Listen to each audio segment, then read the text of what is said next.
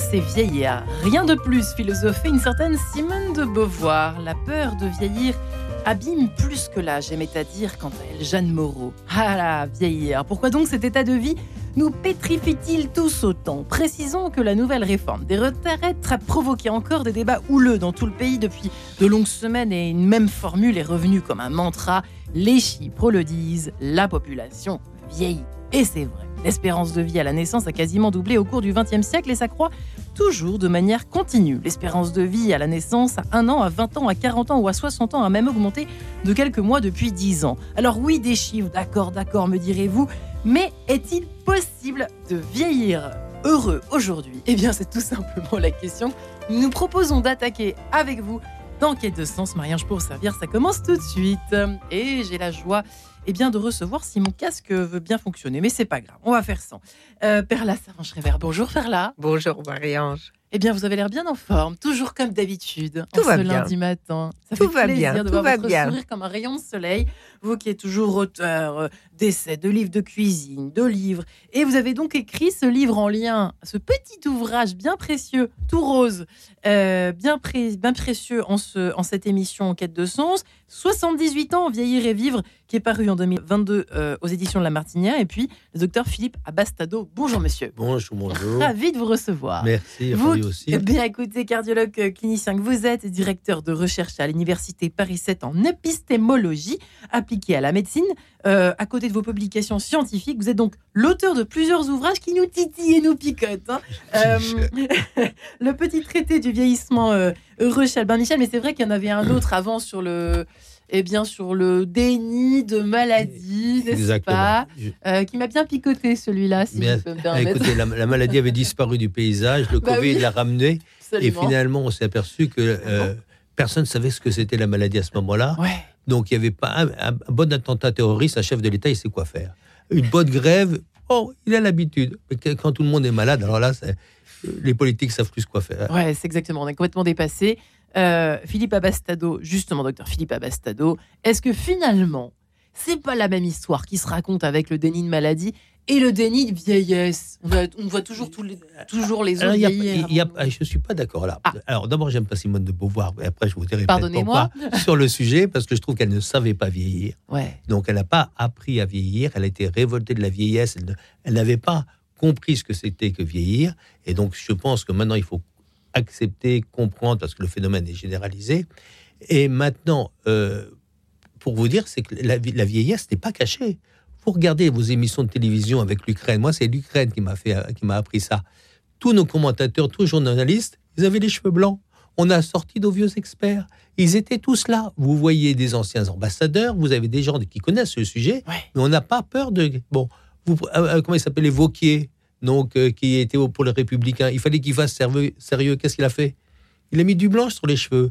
Donc, euh, la, la vieillesse n'est plus cachée. Elle réexiste parce qu'elle s'impose. Elle s'impose par le nombre. Elle s'impose politiquement par son poids. Elle s'impose parce que finalement le le vieux, j'aime parce que c'est un mot que j'aime bien. Il, il est en forme, il est bien, il participe, il est gay, il, il est pas, il est actif, il correspond à notre société. Donc le vieux n'est pas caché, la maladie est cachée, le vieux s'impose parce que il est là. et Sauf c'est- pour les femmes. Exactement. Alors- vous lisez dans mes pensées, Perla. Faut C'est quand ce que même. Alors- un peu demander alors, à- alors, Hélas. alors là, je suis encore pas d'accord. À 50 ans, une Attention, femme. Perla va attaquer. Ah oui, Attention, non. Perla- Quand à 50 ans, une femme qui est en pleine forme, si elle n'est pas malade, Oui. bien sûr, Ouais. va euh, postuler à un poste quelconque dans une entreprise, on fait la grimace et on trouve qu'elle est trop vieille. Alors, euh, Eh oui, Réponse de Eh Philippe oui. Abastado. oui, alors je suis deux fois pas d'accord. allez-y. J'adore ne pas être d'accord d'abord. hein. Ah Ça- oui, oui, ça mais moi plaisir. aussi. Ça me fait plaisir. Oh là là, Donc, que je prenne un Non, alors première chose, c'est que euh, il y a l'association euh, pour aller dans votre sens, il faut quand même un peu. Il y a l'association de acteurs, actrices, acteurs françaises associées. Les Américains, c'est c'est l'association américaine AAFA. Et il y a une commission qui est le tunnel de la comédienne de 50 ans.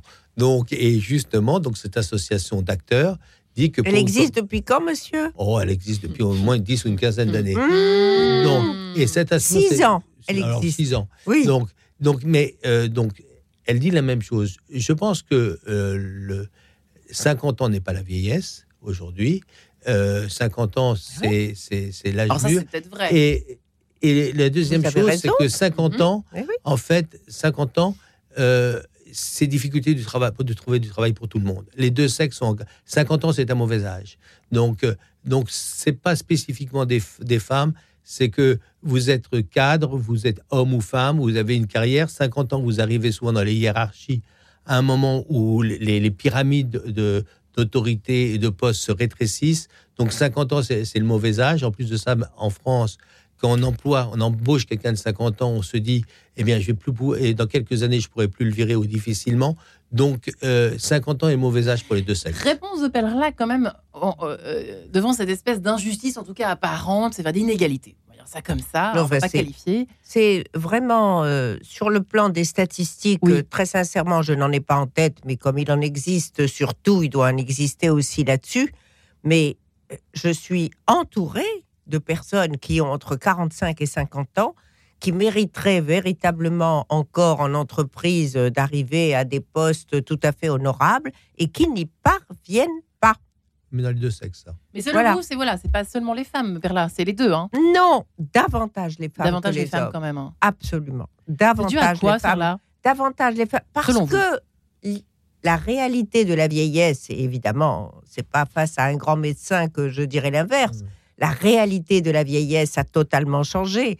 Il y a euh, l'espérance de vie est de 20 ans Hmm. plus importante entre l'année où je suis née Ouais. en 1943 et aujourd'hui en 2023. 20 années. 20 C'est années. considérable. OK? Mm. Donc c'est considérable. Donc ça, c'est la réalité de la vieillesse. Mais l'imaginaire de la vieillesse, Hmm. lui, il- on a un mal fou à le faire bouger. Alors certes, les cheveux blancs, pour les hommes qui parlent des informations sur l'Ukraine ou autres, ça existe. Il y a moins de femmes aux cheveux blancs déjà. Vous pourrez remarquer. Peut-être parce que Alors, brille. justement, Alors, euh, je- euh, voilà, la très bien. En fait, je ne suis pas, euh, sauf quand Marie-Ange me tend un micro, mon métier n'est pas d'être à un micro, mais d'écrire euh, Ouais. sobrement, euh, voilà, dans, dans, ma, dans mon petit bureau. En- ce qui est clair, c'est qu'aujourd'hui, ce sur quoi nous devons agir, c'est sur l'imaginaire de la vieillesse. Ça, il, a, il est en décalage avec la réalité de la vieillesse. Et il y a des, des artistes qui s'y mettent et qui sont formidables et plein de gens s'y mettent. On va y arriver. On va y arriver, bien Et sûr. c'est le combat également de, de Victor Abastado dans son livre. Oh, Oui. euh, Non. euh, non, euh, oui, non, mais c'est-à-dire c'est l'imaginaire de la vieillesse. euh, le, le propos est très large. C'est-à-dire que euh, quand, quand vous écrivez un livre, rares sont les écrivains qui choisissent, donc en particulier dans le roman, des personnages âgés. Donc le, le- euh, cette notion est assez ancienne. Parce, prenez le, le- le personnage âgé dans la littérature euh, est finalement assez rare. Alors vous, vous, vous en avez des grands, si vous voulez. euh, euh, vous avez Shakespeare avec le, le- le roi Lear, vous avez tous les personnages de Balzac, etc. Bon, mais Oui, le- mais enfin, on était vieux à 30 ans à l'époque. hein. Exact. hein. Faut quand même La femme de Euh, 30 ans, elle- elle, elle- c'est une vieille ouais. fille. oui, Enfin, mais elle vieille. la femme de C'est pareil pour Simone de Beauvoir. Elle a écrit son livre à 52 ans. Elle avait 52 ans. hein. En, Oui. Pardon, en 1952. Elle avait. Alors- ouais, euh, oui, mais je ne suis pas si convaincu que ça. Euh, d'ab- D'abord, pour l'imaginaire de la vieillesse, euh, le, pers- la- la- les- le personnage âgé a rarement été sujet de, de, de roman, si vous voulez, sauf quand ça rentrait dans une longue lignée. Prenez Balzac avec toutes ces séries de personnages les uns après les autres, et beaucoup de personnages âgés chez Balzac. Euh, en revanche, quand vous euh, prenez Barthes, euh, dans ses cours de littérature, dans son dernier cours, il disait que finalement, le- euh, l'époque était à la jeunesse, aux personnages jeunes, et que finalement, l'écriture ne se prêtait pas aux personnages âgés. Donc, il- dans la, notre tradition euh, Occidentale, en tout occi- française Mm. même, donc le personnage a- existé, donc, et a été un peu en repli avec, euh, avec disons, l'après-deuxième guerre mondiale à la fin du XXe siècle. Euh, Simone de Beauvoir, elle, euh, elle a éc- écrit euh, La vieillesse euh, de deux manières. Il y a une première chose, c'était donc euh, euh, à Moscou, donc euh, comme malentendu à Moscou, euh, malentendu au Moscou 1965. Elle avait fait un voyage avec Sartre à Moscou en 63. Et à ce moment-là, elle s'est aperçue que toute une série de choses ne collaient plus. Elle ne sentait plus sa féminité, elle n'était plus, elle n'avait plus sensation de, sédu- de, de séduire. Euh, Sartre lui semblait avoir beaucoup vieilli. Et ce voyage a été une sorte de révélation, mais c'était une révélation de, de, sorte de frustration donc euh, chez Beauvoir. Et puis quand elle a écrit euh, quelques années plus tard, donc euh, la vieillesse, en fait, elle était mal à l'aise dans, dans son âge. Elle était mal à l'aise avec elle-même.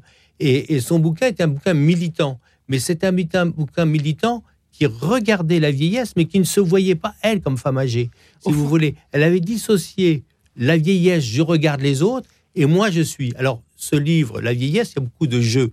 Mais quand elle parlait, il y a beaucoup de jeux. Non, Elle écrivait ça aux première personne du singulier. Oui, Mais en même c'était temps- quand même une grande enquête sur les.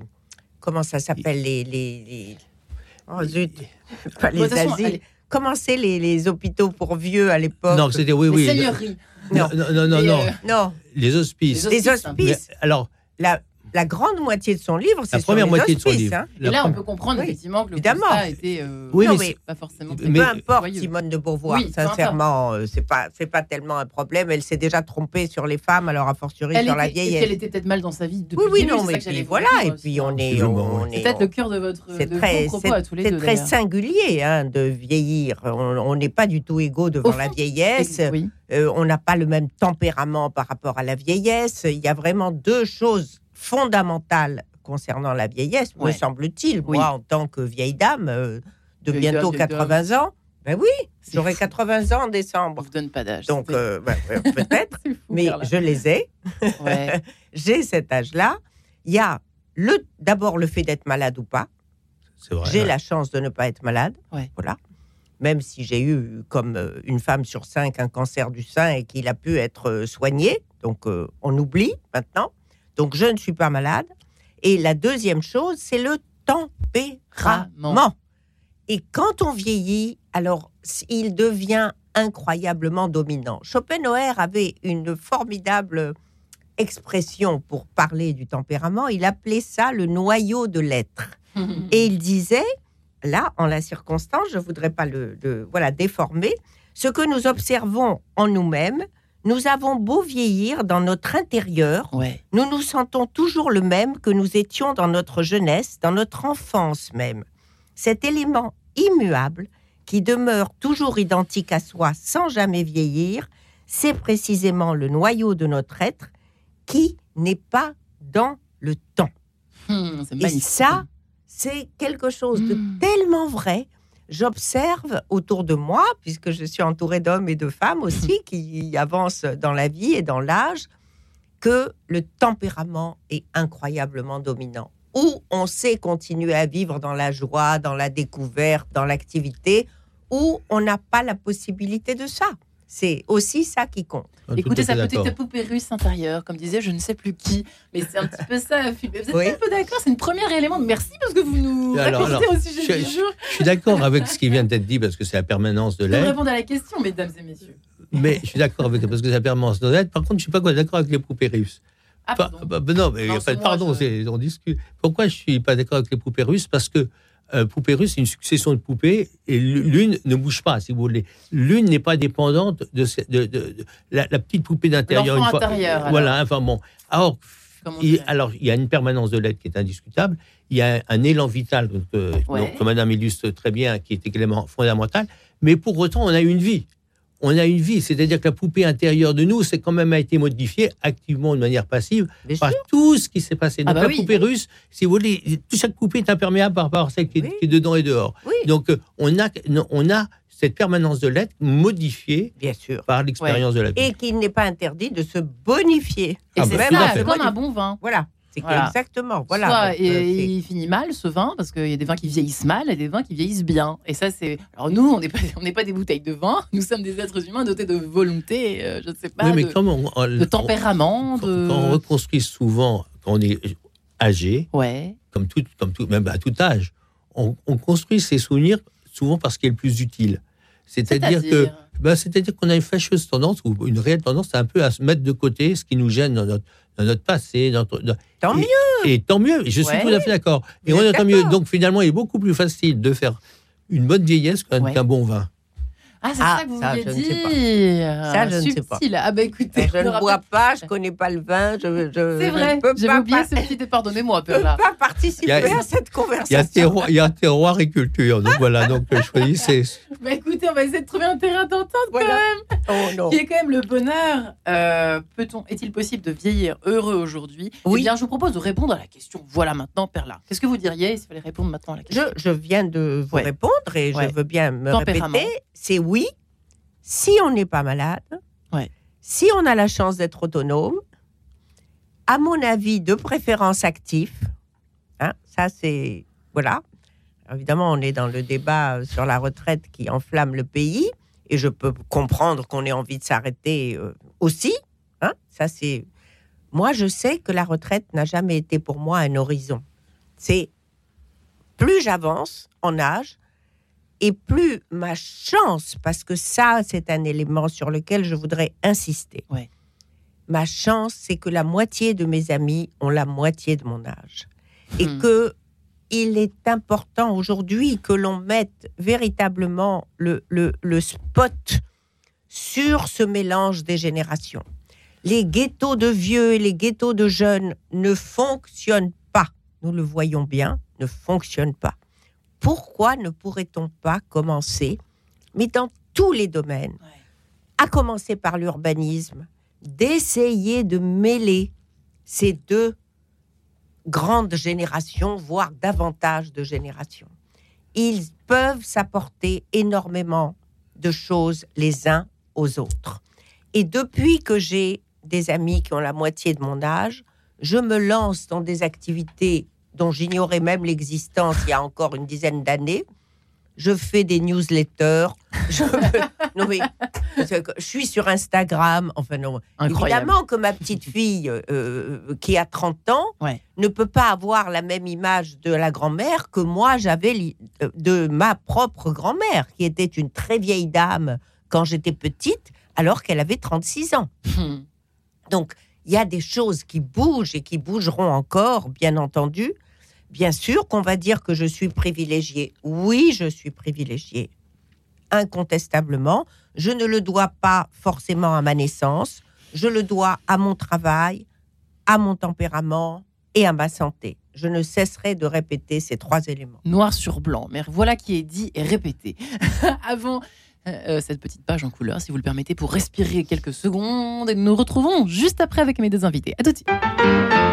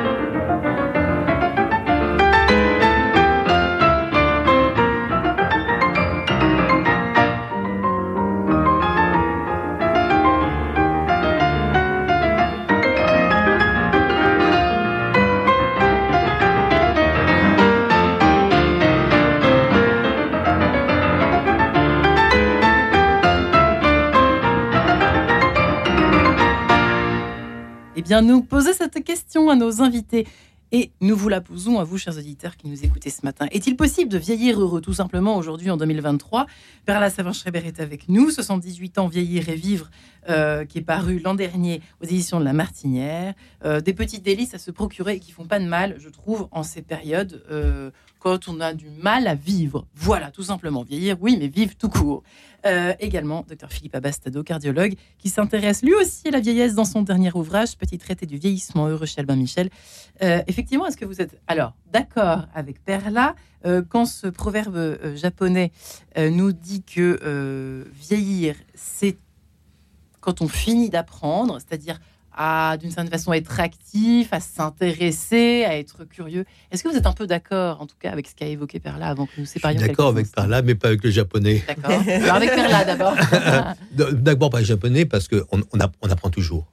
C'est pas parce que l'âge ne fait rien. Non, ça veut dire qu'on est un peu déprimé et qu'on veut plus euh, apprendre, quoi. Je sais pas si non, non, on apprend toujours, toujours, toujours, toujours, toujours. Alors, avec ce qui a été dit. Et alors, je suis d'accord avec avec Carla, euh, avec euh, une notion supplémentaire, c'est qu'il faut savoir lâcher prise.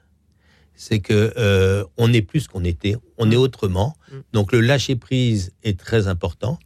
Et je suis d'accord avec Carla, mais je l'exprimerai peut-être mm. pas exactement la même chose sur le rapport aux autres. C'est que fondamentalement, on n'est heureux que si on vit avec les autres. Eh on vit avec les autres, quel que soit l'âge. Et, le, et là, je vais mettre un petit désaccord, parce que sinon je ne serais pas moi-même, avec Carla sur la notion d'autonomie. Mm. Donc d'autonomie. Pourquoi? Parce que actuellement, on pousse l'autonomie comme le truc le plus important. En fait, malheureusement, en vieillissant, on arrive à un moment où l'autonomie n'existe pas. Et l'autonomie, c'est quoi? C'est débrouillez-vous vous-même avec les moyens que vous avez. Moi, ce que je pense comme notion importante, c'est le regard de l'autre, c'est la dignité. C'est-à-dire qu'il ne faut pas avoir peur de demander à l'autre quelque chose parce que les jeunes générations demandent aux personnes âgées des choses. On n'a jamais eu autant besoin de la personne âgée. Donc aujourd'hui, les jeunes n'ont jamais eu besoin autant du grand-père ou de la grand-mère. Je, ne sais pas comment est votre famille. Mais vous regardez vos petits-enfants, regardez vos, mm. vos petits-enfants ou vos arrière-petits-enfants.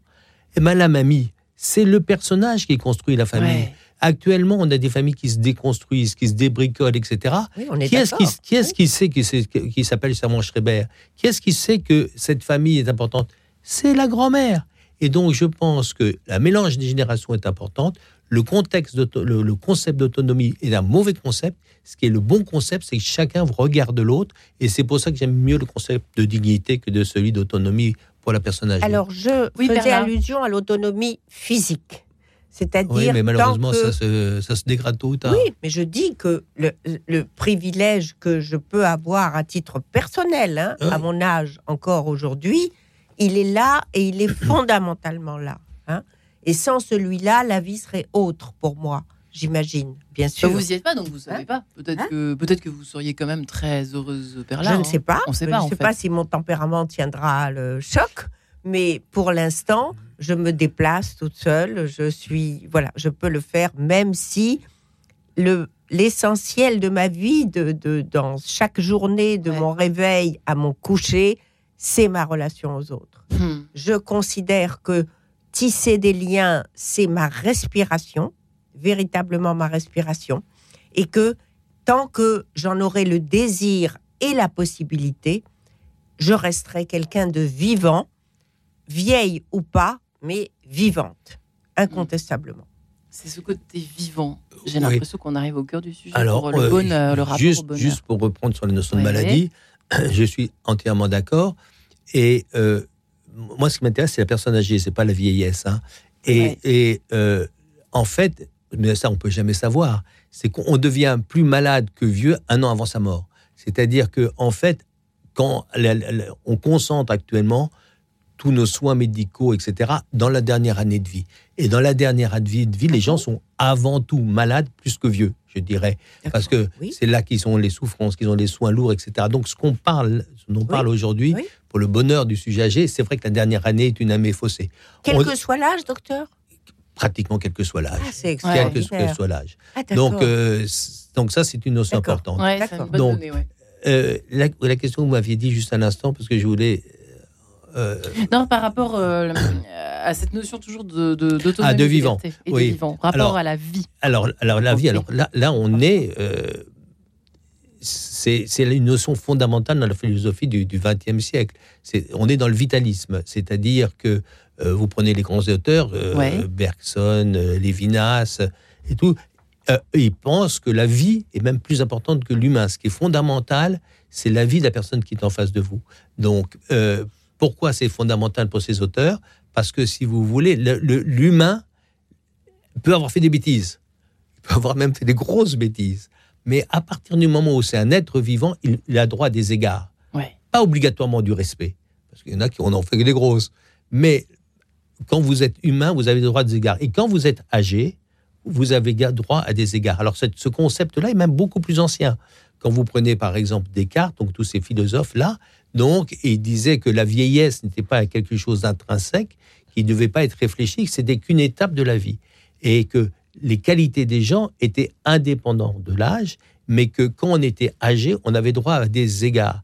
Donc la notion de vie importante est une, la philosophie du XXe siècle, mais cet égard pour le sujet âgé, quel que soit ce qu'il ait fait, simplement qu'il est vivant, donc, correspond dans la philosophie en, fait française ah. à des notions beaucoup plus anciennes. Alors il y a un autre élément, un autre élément probablement qui compte dans la façon de vieillir et dans l'association entre les deux mots du jour qui sont vieillir et être heureux. Oui. Hein, c'est probablement des exemples de vieux que nous avons eus dans notre enfance. C'est vrai.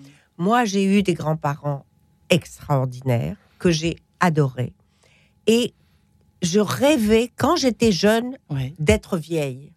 Donc, je me souviens, euh, mais vraiment adolescente, en me disant, mais je rêve de devenir vieille parce que mes grands-parents étaient honorés, ils étaient respectés, ils étaient drôles, ils étaient... Mais voilà, donc j'ai eu cette image-là extraordinaire et j'ai eu envie de devenir vieille assez tôt. Alors, il se trouve à ce jour que la vie me permet de, faire ce petit chemin encore, mais j'ai sans arrêt cette image de ce couple merveilleux. Et pourtant, ma grand-mère a été mariée, moi je suis marocaine, elle a mhm. été mariée à l'âge de 11 ans. Donc ça, pour, mhm. à mes yeux, c'est un drame. Hmm. Et c'était la tradition à l'époque dans cette communauté et dans ce pays. Donc, il n'y a pas que ce type d'éléments qui compte. Il y a aussi le fait que c'était quoi ce couple? C'était quoi aux yeux des voisins, aux, aux yeux de, nous, les petits-enfants, mhm. aux yeux de toute cette ville, euh, dans la petite ville dans laquelle ils vivaient Je crois que ça, ça tient aussi énormément, d'où le rôle des grands-parents essentiels que vous venez d'évoquer, docteur. Oui, la transmission, en fait. Euh, oui, non, mais tout à fait pour notre futur rapport au fond euh, à la vieillesse. Alors, j'ai un souvenir analogue, donc euh, et donc et je pense, et je, souhaite qu'on laisse la même trace, donc à nos petits enfants. Madame a, l'air donc tout à fait partie. alors, je ne sais pas, en toute honnêteté, si nos grands-parents ou arrière-grands-parents étaient aussi vieux euh, qu'on se donne l'expression. C'est peut-être nous qui étions enfants et qui avions une vision d'eux alors qu'ils n'étaient pas, euh, pas si âgés que ça. Mais oui, c'est ça. Mais, c'était la, réalité de l'époque. Eh bien, dans un, travail précédent, je m'étais intéressé aux variations du visage à travers la génération. Donc, et euh, je m'étais concentré sur les visages, sur des photos des visages, en enlevant les coiffures et simplement les visages et en, et en prenant des critères objectifs, les poches sous les yeux, etc. Et en fait, quand on, on, fait ça de manière informatique, c'est-à-dire on prend des photos, on enlève la coiffure, on fait juste l'ovale du visage, bah finalement, on s'aperçoit qu'il n'y a pas une énorme différence donc de vieillissement à travers les siècles. Mmh. Et dans un travail précédent, j'ai euh, mis, mis l'autoportrait en peinture. L'intérêt d'un autoportrait, c'est que vous savez l'âge du peintre quand il fait le portrait. Mmh. Et la même chose, j'ai mis 1000 autoportraits dans un ordinateur et à chaque fois avec l'âge du peintre. Et on s'aperçoit que depuis le XVIIe siècle, les peintres donc, se peignent à peu près à le même vieillissement au même âge. Et donc, en fait, le vieillissement, de, c'est notre souvenir à nous qui nous amène à penser qu'ils se peignaient vieux. En fait, quand on se met pile poil au moment, sauf au XVIIIe siècle où les peintres de cour se présentaient jeunes, en 40, 40 50 ans, parce que là, ils devaient vendre leur tableau, eh bien, un mec de 40 ans, donc au XVIIe siècle, un peintre de 40 ans au 18e, au 19e et au début du 20e se peignait avec les mêmes traits, c'est-à-dire la même déformation du visage, etc. Donc, Comme s'ils se vieillissaient à outrance non, c'est-à-dire ou- qu'en fait, on- c'est nous qui, nous, qui, les vieillissons. Ouais, ouais. Alors, les- dans la peinture, il y a, peu- il y a peu de femmes. Eh oui. Et oui, il y avait, alors Oui, littérature un peu plus peut-être. Oui, hein, bah oui, oui, pas- Pas oui, tellement. Hein, le- le- le- faut être honnête. Très- le- beaucoup les- moins, les, femmes sont apparues dans la littérature. Alors, il y avait l'écriture aristocratique des Madame de Lafayette qui écrivait merveilleusement, mais euh, la, la littérature, c'est quand même le, le 19e, et puis la peinture, euh, c'est c'est aussi euh, début 20e, où C'est vrai les qu'avant cela, euh, on imagine mal. Non, on c'est ferme rare. les yeux, on voit des autoportraits d'hommes, effectivement. Très rare. Euh, le rapport au physique est, est- est- quel est le pourcentage de mauvais rapport au fond à, au temps qui passe par là par rapport au physique? Est-ce qu'on peut dire qu'il est aujourd'hui plus important qu'avant? Peut-être, je sais pas. Mais c'est-à-dire qu'il y a beaucoup plus de. On, on- on- on peut avoir recours à des tas de, de gestes Hmm. chirurgicaux qui permettent à celles qui le souhaitent de paraître jeunes. Ouais. Voilà, alors ça, c'est chacun sera son choix et ses moyens. Mais évidemment, ceci n'existait pas euh, à l'époque euh, qu'évoque le docteur. Donc aujourd'hui, il y a tout ça qui est également possible. Mais il est quand même bon de savoir que même si euh, des liftings ou des injections de Botox permettent à des hommes et des femmes, Mm. bien sûr, de paraître plus jeunes, Mhm. à condition que ce soit bien fait, Mhm. il y a quand même ce qui est, alors, véritablement le reflet de l'intérieur de quelqu'un, son sourire, son dynamisme, sa qualité de relation. Le fait de savoir continuer à créer des liens, c'est peut-être ça aussi qui dit beaucoup plus que le fait qu'on soit jeune, c'est qu'on soit vivant. Ouais. Bien beaucoup. Ouais. Hein, euh, vous êtes, vous êtes d'accord là quand même? Euh, Oui, je suis d'accord. Euh, J'avais euh, une première chose, c'est Ouais. la remarque, c'est que euh, on, parlait, on parlait tout à l'heure de la permanence de l'être. Et ce que dit Madame, c'est la permanence de la séduction. Donc, on, on- on- le, le- le soin, le soin de- même la chirurgie esthétique, correspond à des gens qui avaient envie d'être séduisants ou séduisantes euh, de, de- dans- en permanence. On on- on n'a pas brusquement Mais y compris à, à ses propres yeux, c'est un ah oui, non, non, non, non, mais euh, c'est pas possible. Voilà, Non, mais ce que suis je veux dire, c'est que c'est pas, de quelque se chose qui, sentir bien. c'est Ouais. pas quelque chose qui sort à n'importe quel moment, si vous voulez. C'est- Ça témoigne d'une permanence de l'être, d'avoir ce, ce, ce- ce genre de choix. Ben oui, en- ben en oui, ben oui. La deuxième, les moyens aussi. Et le moyen. Et la deuxième chose, c'est que il y a un indice européen, Ouais. donc qui est donc l'espérance de vie en bonne santé. Mhm. C'est-à-dire qu'on a, on est américain et européen. hein. Donc euh, les acronymes ne sont pas les mêmes, mais on a maintenant Mhm. fait et c'est en fait l'espérance de vie sans aucun soins médicaux. Oui. Et euh, j'ai pas les chiffres en tête, mais schématiquement, Oui. donc les, les- on y a les premiers soins médicaux systématiques apparaissent vers 60, 65 ans, avec une espérance de vie de 79 ans chez les hommes et 84-85 chez les femmes. C'est-à-dire que on a, euh, du point de vue européen, la conscience qu'il y a à peu près une vingtaine d'années où on a euh, des pathologies à faible coût. Donc, Mhm, où les gens ne mhm. sont pas parfaitement en, en- en bonne santé. Donc, il y a également cet allongement, cette période-là qu'il faut bien, bien, bien Et percevoir. puis, oh, il faut quand même dire merci, merci la France et merci la sécurité sociale, puisqu'on peut, par la prévention qui Ouais. est à notre portée, nous pouvons Éviter. effectivement éviter, euh, voilà, pas mal de maladies, j'imagine, ou les- ont en reculé en tout cas le démarrage. Et puis on peut dire également merci aux médias parce que euh, il y a une grande partie de cette prévention qui est de l'auto-prévention. C'est-à-dire les gens font attention maintenant à marcher, à bouger. Oui, le- puis alors, les euh, gens fument beaucoup moins. Oui. Donc Et euh, avec la, Internet, évidemment, la consommation d'alcool euh, et de vin au quotidien a baissé. Ça, ça a été et de une tabac et, de- d'éducation, voilà, fait par le, relayé par les Mais médias. ça, vous dites dans votre livre, à travers les portraits que, que vous décrivez, que vous égrenez dans votre, dans votre ouvrage, euh, Philippe Bastado, on ne sait pas vraiment s'ils sont très heureux. Vous les décrivez, voilà, vous, voilà, très bronzé, il fait attention à sa, à sa nourriture, à son alimentation. euh, il, se- voilà, il a une vie qui a l'air très épanouie. Il voit beaucoup de monde. Alors ça, c'est peut-être euh, ça, Oui. peut-être un impondérable. Ok, mais en revanche, euh, est-ce qu'ils sont vraiment plus heureux que s'ils étaient, ils se lâchaient un peu plus quoi On a envie de se dire, Ça, euh, ça dépend lesquels. faut pas faire de généralité, Non, non, mais c'est franchement le tempérament. C'est une question de tempérament, Ah non, vous. côté heureux ou pas heureux, euh, voilà. C'est même pas un rapport au temps. non. C'est un rapport au tempérament. Oui, tout à fait. Je crois vraiment que c'est un rapport au tempérament. Et puis alors après, si vous rentrez dans la définition de heureux, Oui, voilà. moi, Mais si vous me que- demandez, c'est le jour où je peux me lever, je mets un pied devant l'autre et Ouais. puis que je Et on y peux va, quoi. assumer mes rendez-vous de la journée. Moi, voilà, là, tout va bien. Et puis demain, Inch'Allah, ça sera encore autre chose. Moi, je suis Ouais. de culture orientale et, et je me dis un jour après l'autre, un pas après l'autre. Peut-être un des après- secrets aussi. Mais De évidemment, c'est un secret, la culture. N'est-ce pas?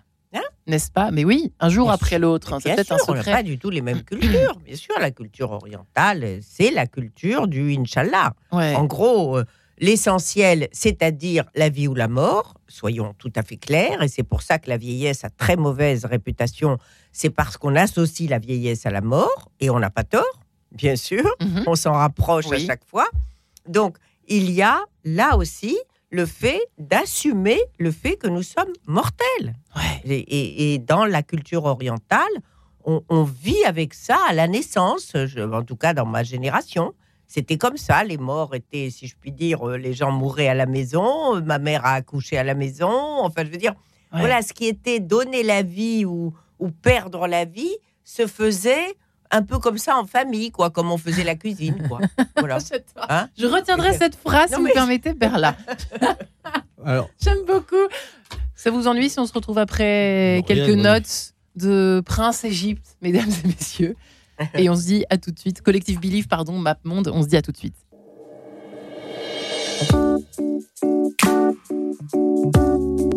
se regarder au-delà des yeux.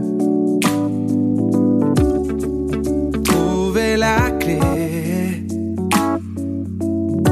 si on le veut, on peut faire de nos différences une force en accordant nos cœurs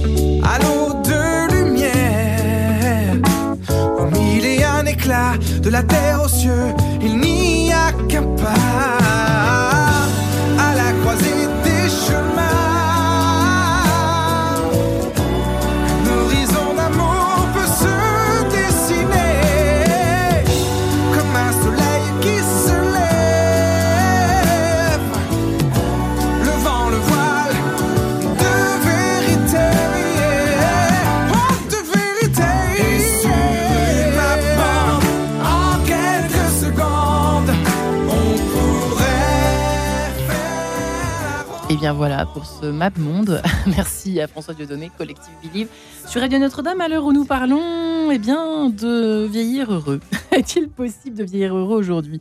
Quelle drôle de question. Et pourtant, nous la posons à nos deux invités, Perla Savant-Schreiber et Dr Philippe Abastado. Euh, Philippe Abastado, justement, nous évoquions à l'instant ce rapport au temps, euh, puisque vieillir, c'est relatif au temps, évidemment, le temps qui passe. Euh, et le compte à rebours dont nous n'avons pas encore parlé, nous n'avons pas encore parlé de- depuis le début de l'émission, et qui est pourtant intéressant, euh, sur lequel il est intéressant de s'arrêter quelques instants. alors, en fait, vous, Aujourd'hui. vous évoquez une sorte de retournement du temps. Arrive un moment où souvent, donc les gens, ah, quand on vieillit, c'est très difficile, comme dire par là, de penser l'avenir long. Donc la- l'avenir est destiné à, à être ne plus être. Alors, il y a plusieurs manières de le vivre, cet, cet- cet avenir euh, un peu bloqué. Dans le monde chrétien, la foi de l'au-delà facilite euh, euh, les choses. Dans le monde, euh, je ne sais pas tellement dans le monde musulman, mais dans le monde juif, comme il faut obéir au commandement, on peut vivre au jour le jour sans se poser vraiment euh, la question là. Mais il y a beaucoup de gens qui ne sont ni l'un ni l'autre et ils se heurtent à. ce- Alors, ils peuvent trouver une sacralité, mais arrive un moment où il y a une comptabilité par rebours, c'est-à-dire ça vaut pas le coup que je commence ce truc-là parce que je vais plus avoir le temps de le Ouais. faire. Ouais. Et donc, ça veut dire qu'il y a une, une arrêt de projection. Et ce qui est très gra- grave, c'est que par rapport à ce que disait tout à l'heure là, c'est que son enthousiasme, son, mouvement, c'est un élan vital. C'est-à-dire qu'elle elle veut faire quelque chose pour sa journée qui va venir. Et donc, vous avez une force parce que vous allez faire quelque chose. À partir du moment où vous avez un fonctionnement avec un rebours, pourquoi vous allez commencer quelque chose si vous n'allez pas pouvoir le faire? Donc, vous avez un phénomène de paralysie considérable. Donc, la comptabilité à rebours est un élément très dur de revoir le temps avec une sorte de rétroplanning. Depuis combien de temps fonctionnons-nous comme ça, selon vous Moi, je pense que c'est quand on perd justement cette force, ce dynamisme de père-là, quand on perd cet élan vital, à ce moment-là, il y a un switch. Et à ce moment-là, on ne pense plus par rapport à un avenir, même à court terme, mais on pense par rapport à une échéance. Là- c'est individuel. Ouais. Alors, ce qui est assez extraordinaire, c'est que dans une même journée, on peut avoir les deux comportements. C'est-à-dire qu'on peut dire ça vaut pas le coup de faire telle chose, mais en même temps, je peux réserver la, croisière avec la mairie ou, l'activité euh, ou, la cure avec la chose. Donc, la journée est hétérogène chez la personne, chez, tout individu, mais cette compte à rebours existe. Et ça se voit également dans un autre domaine, dans les rêves. Donc, c'est très difficile d'étudier les rêves, et donc c'est les réminiscences de, rêves, c'est très difficile. Mais à un moment, les rêves, au moins les rêves éveillés, vous, réveillez, vous rêvez d'un château en Espagne. Votre rêve se fait sur un élément du passé. Et puis, un, un autre moment, donc, justement, qui est ce retournement du temps, vous pensez au, pa- au passé. Vos, éléments du passé changent de contexte. Vous repensez dans un autre contexte que vous avez vécu. Et ce retournement du temps, euh, vos critères, disons, de perte de cet élan, de cette force vitale qu'on évoquait tout à l'heure. Oui, Mais ça, c'est la condition humaine même dont vous Bien parlez, sûr. docteur. Là, on va très très pourquoi- loin dans ce débat. Pourquoi continuer à, pourquoi commencer à vivre puisqu'on doit mourir, Mourir. Alors Donc, ça, à la naissance, on pourrait même commencer. Mais oui, là, mais- là, là, vous êtes dans, tout la- le truc de l'absurde. On est, mais oui, mais Absolument. on, on- on est là. Hein Heureusement que nous oublions ça. On revient Hein à la vie. Au, au- au- au Heureusement que nous oublions ça. Nous l'oublions, mais ça reste sûrement, j'imagine, dans un coin de, de notre cervelle. Et que plus, évidemment, on avance dans la vie, et plus, de toute façon, comme il y a une limite, eh ben, on se rapproche de cette limite. Et la foi C'est là-dedans. Père, là, parce Hein que c'est vrai que nous, euh, les chrétiens, foi. ici, nous sommes sur oui. Radio Notre-Dame, jouent un énorme rôle. Vous, vous Énorme. voyez où je veux revenir énorme. Je crois qu'on peut distinguer, j'imagine, hein, dans, dans cette acceptation de la vieillesse ou dans cette manière de vivre la vieillesse entre les gens qui ont la foi et ceux qui ne l'ont pas. Ouais, on est bien d'accord. Il y a le tempérament, mais il y a aussi l'ordre de la croyance et du sacré. J'imagine que c'est extrêmement différent. Euh, Ouais. Moi, personnellement, j'ai la foi. Mais euh, peut-être que ça m'aide. Je ne sais pas. hein, je, Ah, vous je ne sais savez pas. Vous ne savez pas, Père, Non, je ne sais pas. Sincèrement, je ne sais pas. C'est ça, ça. Je ne sais pas parce que ma joie dans- de vivre me paraît être plus déterminante Ouais. que la foi, mais je peux me tromper, très sincèrement. Je, je n'ai pas euh, réfléchi, et d'ailleurs, je ne crois pas que j'ai les capacités de réfléchir à ça. Voilà, il y a, il y a un truc en moi qui est très tranquille, qui est la foi, qui est là, euh, voilà. Et, et- et par ailleurs, par ailleurs, je me donne des petits projets parce que Mhm.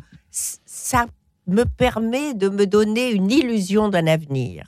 Je, je, je suis tout à fait consciente Vous de savez que c'est une illusion, mais vous y adhérez quand même. Bien sûr, les projets, à mon âge, ça vous donne l'illusion d'un avenir possible, alors que l'avenir, il est quand même très raccourci.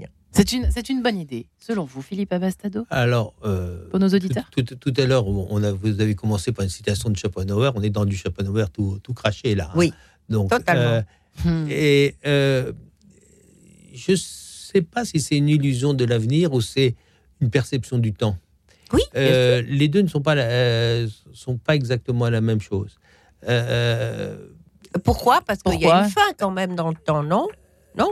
N- non, parce que si vous voulez, euh, le, le- le temps, Oui. se- euh, quand vous- le, le temps se construit de manière euh, antérograde, si vous voulez. Oula Euh, elle- elle- euh, donc, il va devant nous. Jour Ouais. après jour jour- jour Non, après il, jour. lui, il vit, il vit sa vie, c'est Ah ça? bah oui, le temps, il s'occupe Alors, pas de nous. Ouais, enfin, on va dire ça comme ça. Bon, Mais euh, c'est carpe diem, si vous voulez. C'est ça. Au, au jour, Oui. au jour le jour. L'avenir, c'est c'est plus que le jour le jour, c'est le jour d'après. si Ah, vous voulez. d'accord, Il y a- il y a- donc, d'accord. il y a- et, là, je reviens au lâcher prise. Ouais. C'est-à-dire que euh, si on, on- on- le plaisir d'un d'un petit. On parlait d'un petit goutte de vin tout à l'heure dans le gosier, Oui, un petit rayon bien, de soleil. Très bien. C'est c'est le, c'est c'est l'avenir immédiat et avec le lâcher prise. Moi, je ne crois qu'à ça. Moi aussi, vers là, du haut de mes 40 ans. Bah, Je ne crois qu'à ça. Dites-moi dans ce studio. J'ai l'impression qu'il y a du secret là-dedans. Non, non, le café, vous le donnez avec du calva ou sans calva Je ne répondrai pas à cette question à 9h50, si vous permettez. Bref, euh, Ah oui. le temps. Moi, je, je partage. je crois que je vois à peu près euh, où vous vous situez dans cette histoire de Hein? d'oscille. On oscille un petit peu Voilà. parfois entre oh, après après-demain et puis maintenant, maintenant, ce qui nous rend le Oui, plus mais tranquille avec regardez, la par vie. exemple, je vous donne un exemple. Hier, j'étais Oui. dans le TGV, je revenais euh, d'Avignon. OK. Hmm.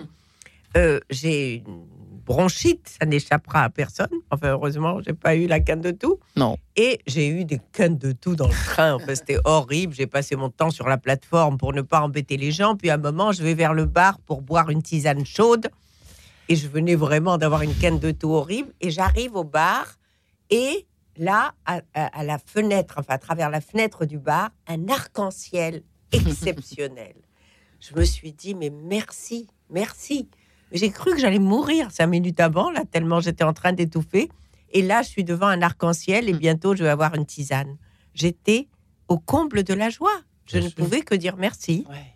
Au fond, c'est peut-être un merci. Il faudrait commencer par euh, Mais oui, c'est merci. par Il y a plein de merci. Il y a Hein plein de merci dans une journée. Alors ça- là, on se rapproche de la spiritualité, hein, euh, Philippe Abastado. Mais n'empêche que, n'empêche que, ça Mais aide. ça aide, hein. Ah, ça. bien sûr, non, mais la pratique religieuse, il y a, la pratique religieuse, il y a, il y a statistiques, c'est à peu près. C'est ce que j'allais vous demander tout à l'heure. Bah merci parce que j'avais oublié la question. J'étais dans votre discussion et j'ai oublié la question. Donc, euh, donc la, la- la pratique religieuse, d'une part, croît avec l'âge. C'est une notion très ancienne. hein. donc, euh, et la, la- la- la relation de euh, bonne est, santé, carte. ouais, ça- bonne santé, bonne santé, pratique religieuse. Ouais. à- à- euh, quand Guilhem en parle au début du 19 du 20e siècle. hein. Donc, il y a un lien fait. Deuxième chose, c'est que la pratique religieuse, tout le monde le constate, croît avec l'âge. Et puis, il y a une chose qui est très importante, c'est que euh, la pratique religieuse Ouais. permet aux gens âgés de ne pas être seuls. Donc, moi, je trouve que euh, la pratique religieuse permet d'abord euh, de rencontrer des gens de sa propre génération, de rencontrer des gens avec une idéologie propre. Et d'autres générations Oui, mais avec un- une, une souplesse extraordinaire. Hmm, Prenez le catholicisme, puisqu'on est Radio Notre-Dame. Oui. Donc, vous avez 70 ans aujourd'hui. Vous avez été au catéchisme et- vous avez quitté tout ça, on va dire, pour- on va dire à 20 ans, même si c'est pas vrai. Donc, vous avez 50 ans d'évolution de l'Église. Quand vous retournez à l'Église, Ouais.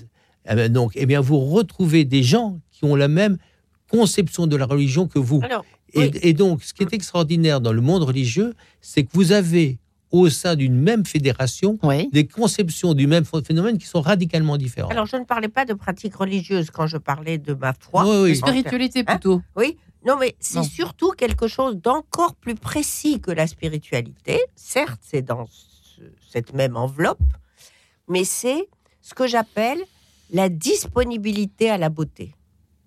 C'est-à-dire que j'aurais très bien pu, je suis sûre que les trois personnes qui étaient derrière moi Ouais. n'ont pas vu cet arc-en-ciel. Hein. Parce qu'ils avaient la tête à autre chose, ils guidon. étaient en train de choisir s'ils allaient manger un sandwich de je sais pas quoi ou de je sais pas quoi. C'est- C'est pas un reproche, mais je veux dire, j'avais, en arrivant, j'ai la chance d'avoir cette disponibilité à ce qui passe devant moi. Quand j'ai un nombre d'amis d'une quarantaine d'années Ouais. absolument magnifiques et formidables et qui ne rencontrent pas l'homme de leur vie Hmm, et qui s'en étonnent, Ouais. je leur dis, vous n'êtes pas disponible à ça. Magnifique. Vous ne voyez pas ce qui se passe devant vous. Ouais. Il passe des dizaines de gens par jour devant vous. Et dans ces dizaines de gens, il y a peut-être la personne qu'il vous faut. Mais vous avez absolument la tête ailleurs. Vous n'êtes pas disponible à ça. Je crois beaucoup à cette notion de disponibilité parce que nous avons des prédispositions à ce qui est joyeux, beau et qui vous permet ensuite de passer quelques heures d'exquise dans la journée Ouais. ou dans la soirée. relire un peu Schopenhauer et euh, pratiquer exactement ce que vient de nous évoquer Perla avec cet arc-en-ciel. C'est vrai que c'est magnifique, ce rapport à la vie. On peut vivre le même quart d'heure. Dans un wagon-restaurant de TGV euh, de façon glauque. C'est vrai. Mmh. Oui, mais ça, c'est l'ouverture du regard. On revient à, à l'ouverture sur l'autre. Oui. Donc, et euh, à partir du moment où vous regardez, à peu près tout le monde trouve le- les, les montagnes splendides. oui. Donc, la mer est extraordinaire. Il y a une sorte de consensus, je dirais, universel quand la chose est vue de trouver des choses belles. Donc, on est, dans le parlant du passager, être grand-père, à peu près au grand-mère. Tout le monde se trouve ça merveilleux. Mais la difficulté, c'est d'avoir la capacité de regarder. Et en particulier, la capacité de regarder l'autre. C'est ça, on est bien d'accord. Regardez, ça veut dire que vous êtes en train de me dire qu'il y a des grands-parents qui vivent mal le fait de devenir grands-parents? Bien sûr. Ouais. Et tout existe sur Terre. Tout existe. Oui. C'est ça qui fait la richesse de ce monde. Tout Et du coup, la variété des émissions qui est de sens. Voilà. Absolument. Qu'on en a déjà parlé de, de- de cette thématique de la, de, de- du temps qui passe, du rapport à la vie, à la mort, à la maladie que vous connaissez bien, euh, vous, Philippe Oui. Abastado.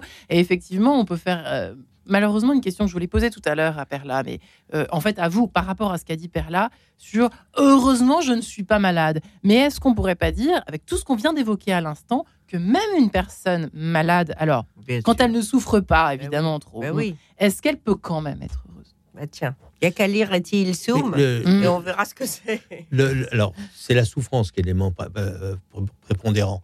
Actuellement, euh, on est malade, mais on est un diabétique, il ne sait même plus qu'il est malade. Un quelqu'un qui, a, qui est HIV+, Oui, il a des traitements, il ne le sait plus. Ouais. L'insuffisant cardiaque, il se promène. Donc maintenant, on vieillit, je dirais, quasi asymptomatique, Mm. Grâce à trois médicaments, quatre médicaments.